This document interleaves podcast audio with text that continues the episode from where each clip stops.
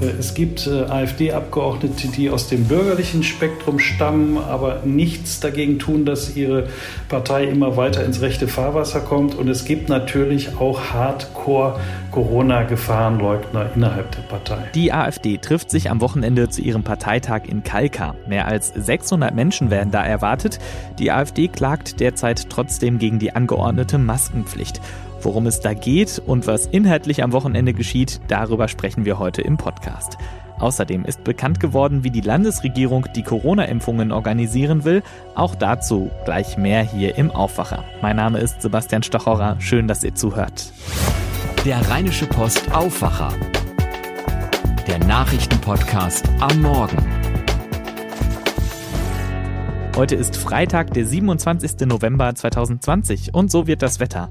Wir starten mit dichten Wolken und stellenweise Nebel in den Tag. Hier und da kann es auch etwas regnen. Im Laufe des Tages lockert es dann aber etwas auf. Höchsttemperatur heute 9 Grad, meldet der Deutsche Wetterdienst. Nachts bildet sich dann wieder Nebel, es kühlt ab auf bis zu 0 Grad. Achtung, es kann dann auch zu Reifglätte kommen. Morgen am Samstag scheint dann phasenweise die Sonne und es bleibt trocken bei 5 bis 9 Grad. Nachts gibt es dann wieder Temperaturen um den Gefrierpunkt. Und am Sonntag kommen die Wolken dann zurück, aber es bleibt weiter trocken bei 4 bis 6 Grad. Am Wochenende hat die AfD ihren Parteitag und zwar in Kalka. 600 Delegierte werden da ab Samstag im Kernwasser Wunderland Kalka erwartet und schon im Vorfeld beschäftigt die Veranstaltung Politik, Verwaltung und Bevölkerung. Schauen wir uns das einmal genauer an mit Gregor Mainz aus dem Korrespondentenbüro der Rheinischen Post in Berlin. Gregor, Veranstaltungen mit 600 Leuten plus Journalistinnen, Journalisten, das Organisationsteam. So Veranstaltungen sind ja eigentlich gerade gar nicht mehr erlaubt. Wieso kann die AfD denn überhaupt ihren Parteitag in Kalkar machen? Ja, das klingt auf den ersten Blick äh, krass, wo wir gerade gehört haben, dass wir uns ähm, Weihnachten vielleicht mit zehn Leuten treffen dürfen und ansonsten nur mit fünf. Ähm, dass die laufende gültige Rechtsverordnung in NRW äh, höchstens 250 Leute zulässt und dieses liegen die 600 natürlich weit draußen. Aber das hängt mit der Rechtsprechung des Verfassungsgerichtes zusammen, wonach Parteien ein besonderes Privileg haben. Und wenn die Parteien nachweisen können, dass eine Veranstaltung nicht so einfach verschoben werden kann, sondern stattfinden muss, dann sollte die auch unter ganz besonderen hygienischen Voraussetzungen möglich sein. Ja, diese hygienischen Voraussetzungen sind dann eben Abstand halten, Mund-Nasenschutz und da sagt die Partei aber, nö, wollen wir auch nicht und hat jetzt geklagt ähm, beim Oberverwaltungsgericht in Münster gegen die Maskenpflicht beim Parteitag. Und da frage ich mich dann auch, warum? Also die können ja nicht wirklich glauben, dass sie dann damit über 600 Leuten ohne Masken rumlaufen dürfen, oder? Ja, rumlaufen ist, glaube ich, auch gar nicht das Ziel äh, dieses Antrags, dieser Klage der AfD. Es geht darum, dass sie da an den Plätzen, wenn sie sitzen, und weit genug auseinandersitzen, dass sie dann die Maske abnehmen können. So ähnlich ist es ja im Bundestag im Plenarsaal auch geregelt. Äh, da hält sich die AfD zumeist auch dran, dass dann, wenn sie von ihren Plätzen aufsteht, zum Rednerpult der jeweilige Redner oder die Rednerin die Maske aufsetzt, sie am Rednerpult absetzt, dann spricht, dann wieder aufsetzt und zum Platz zurückgeht. Und wenn dort zwischen den Reihen und zwischen den Stühlen genügend Platz ist, dann sagt der Bundestag, dann kann man die Maske auch absetzen. Man muss es nicht, aber mh, hm, wahrscheinlich will die AfD auf eine ähnliche Regelung auch in Kalka hinaus. Okay, schauen wir vielleicht äh, nochmal auf dieses große Thema Corona und AfD. Das ist so ein ganz komisches Verhältnis irgendwie. Im Frühjahr war die AfD eher so auf dem Standpunkt, wir brauchen auf jeden Fall strengere, striktere Maßnahmen ganz schnell. Und jetzt gibt es da aber sehr viele Überschneidungen mit Corona-Leugnerinnen und Leugnern. Sind die in der Partei jetzt irgendwie alles Corona-Leugner oder ist es einfach eine Strategie, einfach alles blöd finden, was die Bundesregierung macht und man erhofft sich irgendwie was davon? Ja, also auf der einen Seite sieht man ja, dass unter der AfD Anhänger Anhängerschaft, der Anteil derer, äh, die die Pandemie leugnen, äh, relativ hoch ist oder zumindest mit weitem Abstand den höchsten Anteil äh, unter allen Parteianhängern aufweisen. Auf der anderen Seite gibt es dieses uralte Spiel bei der AfD. Ähm, rechts blinken, in der Mitte fahren oder in der Mitte blinken und rechts fahren äh, ist äh, alte Übung, sodass äh, sie glaubt, dass sich jederzeit, wenn es kritisch wird, aus der Affäre ziehen können. Äh, seht, wir haben ja noch gar nicht uns so festgelegt. Aber gleichzeitig ist natürlich immer auch ein Charakteristikum dieser Partei, nach Alleinstellungsmerkmalen und provokanten Geschichten suchen zu wollen. Und das haben wir erlebt äh, in der Vergangenheit in der Migrationsdebatte, wo eine, eine Provokation auf die andere folgte. Das haben wir erlebt in der Auseinandersetzung mit dem Dritten Reich und mit äh, sehr, sehr zwielichtigen Traditionen. Und das erleben wir jetzt auch. Äh, es gibt AfD-Abgeordnete, die aus dem bürgerlichen Spektrum stammen, aber nichts dagegen tun, dass ihre Partei immer weiter ins rechte Fahrwasser kommt. Und es gibt natürlich auch Hardcore Corona-Gefahrenleugner innerhalb der Partei. Und zumindest so richtig äh, abgrenzen von denen tut man sich ja nicht. Das kann man, glaube ich, sagen. Nee, das kann man, das kann man schon, schon feststellen, auch im Bundestag, wenn äh, man dort in einen, einen kleinen Lift geht, wo drauf steht, dass höchstens drei Personen rein dürfen und es sind schon drei drin und dann quetschen sich noch vier oder fünf andere Leute rein, auch noch ohne Maske, dann kann man eigentlich schon fest davon ausgehen, dass es sich um Mitarbeiter oder Mitglieder der AfD-Fraktion handelt. Na gut, schauen wir aufs Wochenende. Da wird unter anderem jemand Neues in den Vorstand gewählt. Andreas Kalbitz verlässt den Vorstand. Da gab es im Sommer viel Streit drum. Andreas Kalbitz wurde vorgeworfen, er soll bei Parteieintritt verschwiegen haben, dass er Mitglied bei der Neonazi-Vereinigung HDJ war und bei den Republikanern. Und der Bundesvorstand wollte ihn deswegen aus der AfD werfen. Da gab es eben viel Trubel drum. Jetzt wird eine Nachfolger für ihn gewählt. Wer könnte das denn werden? Ja, das ist auch ein, ein Eigentum, äh, eine Eigentümlichkeit der AfD, dass man vor Überraschungen nie sicher ist. Äh, klar ist, dass äh, etwa aus dem Umfeld des Vorsitzenden Tino Kropalla ein äh, sächsischer Europaabgeordneter Maximilian Krah favorisiert wird, aber das heißt noch lange nichts äh, über dessen Chancen. Es laufen sich eine ganze Reihe von Mitgliedern auf dem rechten Rand warm, um in den Vorstand zu kommen. Ähm, und äh, vor allen Dingen kann man sich, äh, darf man gespannt sein, wie die Auseinandersetzung läuft. Wir hatten ja nach dem Rauswurf von Kalbitz im Sommer die Ankündigung äh, von Höcke, dass er das nicht kampflos hinnimmt. Er hat von Verrat gesprochen. Und insofern kann ich mir vorstellen, dass da zwischen den einzelnen Lagern die Messer gewetzt sind und es da ähm, natürlich auch thematisch äh, ein Kräftemessen gibt. Und äh, wie du richtig sagtest, natürlich wird man dann auch über das Kräfteverhältnis innerhalb der AfD hinterher mehr wissen. Äh, wer sich beispielsweise beim Rentenkonzept durchsetzt. Das ist ja ein Ding, was äh, erstaunlicherweise ausgerechnet die Partei, die vor allen Dingen äh, Wähler findet unter älteren Männern, die nahe oder in der Rente sind, ein Phänomen darstellt, dass die immer noch kein Rentenkonzept haben. Sie konnten sich nicht einigen. Sie haben sich dann 2018 im Herbst fest vorgenommen, spätestens in einem Jahr sich aber zusammenzuraufen und ein Rentenkonzept endlich mal äh, vorzulegen. Der Parteitag ist dann wieder abgesagt worden. Dann wollte man im Frühjahr in Baden-Württemberg zusammentreten und da ist dann wieder die Corona-Pandemie dazwischen gekommen und nur will man das endlich mal äh, klar machen. Allerdings in einer Atmosphäre, wo, ja, wo die Wogen schon vorher hochgehen und wo man sehen muss, wie sich tatsächlich diese Bewegung, die sich vorher Flügel nannte, in der Partei wiederfindet. Sehr viele gehen davon aus, dass äh, die Rechten weiter auf dem Vormarsch sind. Dieser Parteitag könnte ja tatsächlich am Ende an diesen Auflagen, über die wir am Anfang gesprochen haben, scheitern. Also zumindest hat die Stadt ja schon angekündigt, man will die, die Einhaltung der Corona-Maßnahmen streng kontrollieren, was ein bisschen niedlich ist, weil die haben halt, KK ist nicht so groß, die haben dann drei Mitarbeiterinnen und Mitarbeiter beim Ordnungsamt und haben jetzt eben Hilfe sich dazu geholt, dass sie da überhaupt ein paar mehr Leute haben, die das kontrollieren und haben dann angekündigt, im Notfall äh, beenden wir diesen Parteitag, auch wenn sich da nicht an diese Auflagen gehalten wird. Ist das denn realistisch?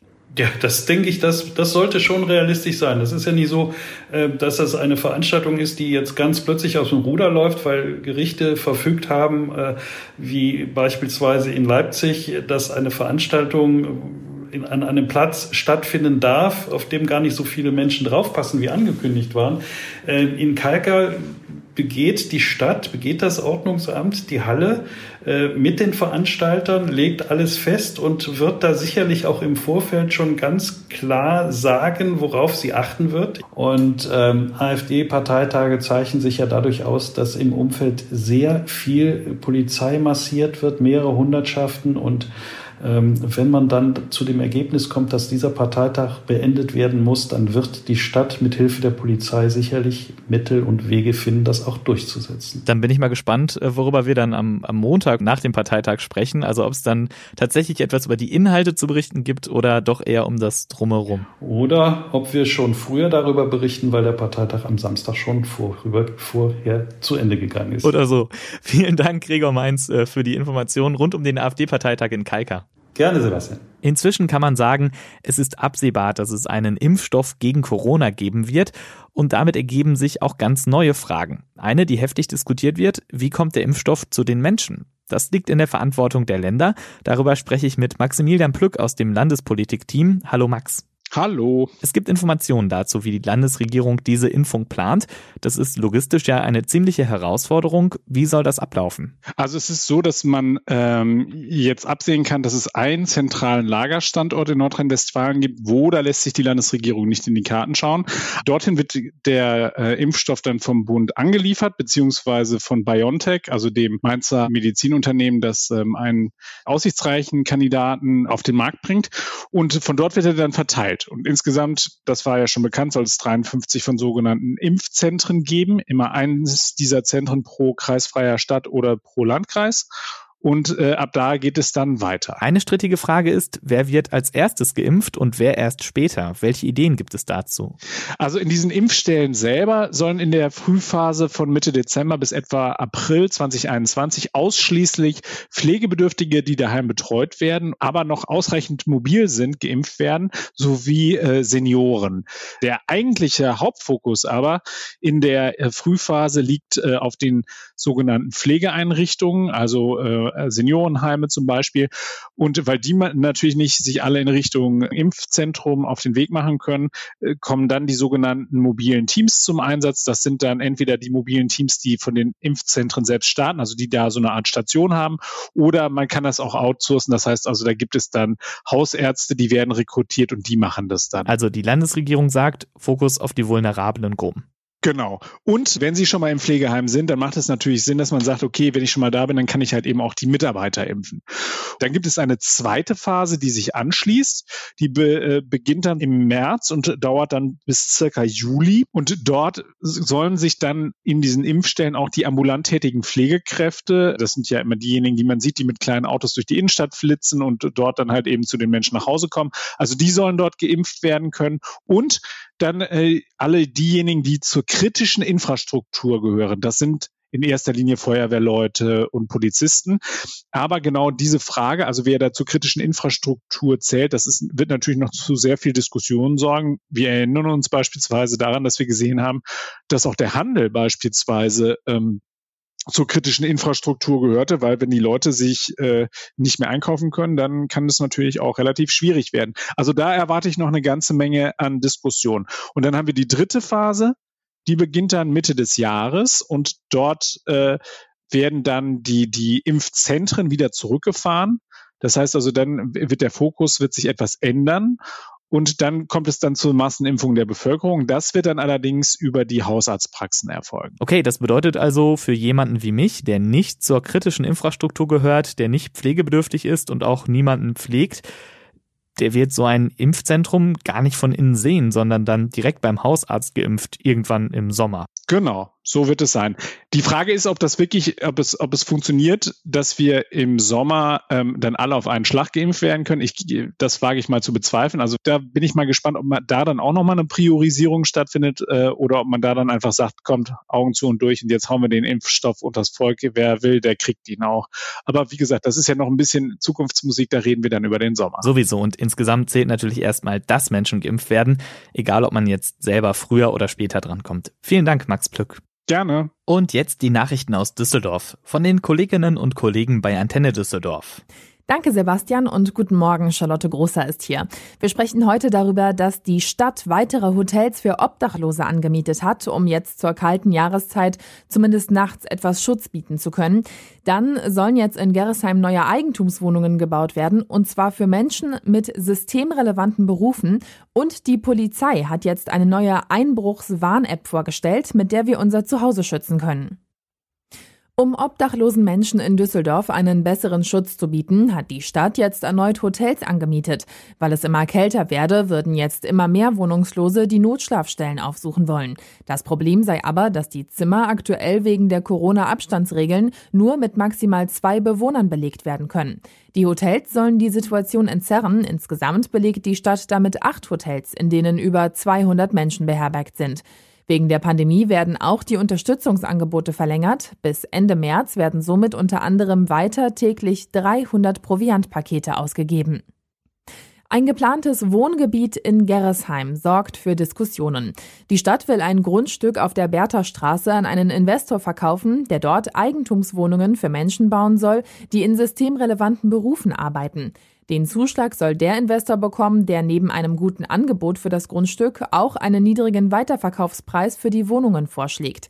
Kritik daran kommt von SPD, Volt und den Linken. Sie glauben, dass sich etwa Verkäuferinnen auch günstige Eigentumswohnungen nicht leisten können. Stattdessen sollte die Stadt dafür sorgen, dass dort Sozialwohnungen gebaut werden. Laut Verwaltung ist dieses Projekt die erste Ausschreibung dieser Art. Wenn sie gut angenommen wird, könnte es weitere solcher Wohngebiete geben. Eine App soll die Zahl der Einbrüche in Düsseldorf ab Montag weiter reduzieren. Polizei und Innenministerium bieten ein sogenanntes Einbruchsradar an. Es soll den Nutzern der App anzeigen, in welchen Vierteln der Stadt gerade Einbrecher verstärkt unterwegs sind. Mark Pesch hat die Einzelheiten dazu. Seit Jahren schon arbeitet die Polizei intern mit einer Software, die künftige Einbruchsorte vorhersagt und Schwerpunkte von Bandenkriminalität erkennt. Dieses Wissen will die Polizei nun allen Menschen zur Verfügung stellen. Wer die App runterlädt, bekommt immer montags einen Überblick darüber, in welchen Stadtteilen Einbrecher aktuell verstärkt unterwegs sind. Auch erhalten die Nutzer Hinweise dazu, wie sie ihre Wohnung schützen, Anwesenheit vortäuschen oder Sicherungen einbauen können. Das waren soweit die Meldungen von mir. Zu hören gibt es diese und weitere Nachrichten immer um halb bei uns im Radio. Und nachlesen kann man alle Infos aus Düsseldorf nochmal in Ruhe auf antennedüsseldorf.de. Und diese Themen werden heute wichtig. Heute ist Black Friday. Für viele Menschen bedeutet das Shopping. Denn in vielen Online-Stores und auch in den Innenstädten gibt es große Rabatte. Die Gewerkschaft Verdi nutzt den umsatzstarken Einkaufstag, um zu Streiks aufzurufen. In sieben Amazon-Versandzentren sollen die Mitarbeiterinnen und Mitarbeiter die Arbeit niederlegen. In Rheinberg im Kreis Wesel und in Werne im Kreis Unna streiken die Beschäftigten bereits seit Mittwoch. Sie wollen, dass Amazon die Tarifverträge des Einzelhandels unterschreibt. Der NRW-Landtag kommt heute zusammen und diskutiert in einer aktuellen Stunde über die Situation bei ThyssenKrupp. Der Konzern steckt in einer tiefen Krise. 11.000 Mitarbeiterinnen und Mitarbeiter sollen entlassen werden. Wir haben letzten Freitag darüber ausführlich berichtet. Das könnt ihr nachhören im Aufwacher vom 20. November. Später geht es dann unter anderem darum, wie die Ausbreitung der afrikanischen Schweinepest verhindert werden kann. Und die Polizei und Staatsanwaltschaft in Krefeld informieren heute über Durchsuchungen und Festnahmen im Drogenmilieu. Bereits am Dienstag wurden sechs Männer festgenommen. Sie sollen regelmäßig Drogen gedealt haben. Das war der Aufwacher vom 27. November 2020. Wenn ihr uns etwas sagen wollt, loblos werden möchtet, Kritik oder Themenvorschläge habt, ihr erreicht uns per Mail an aufwacher.rp-online.de und weitere Kontaktmöglichkeiten findet ihr auch in den Show Notes. Das war's von mir, Sebastian Stachorra. Habt einen guten Tag.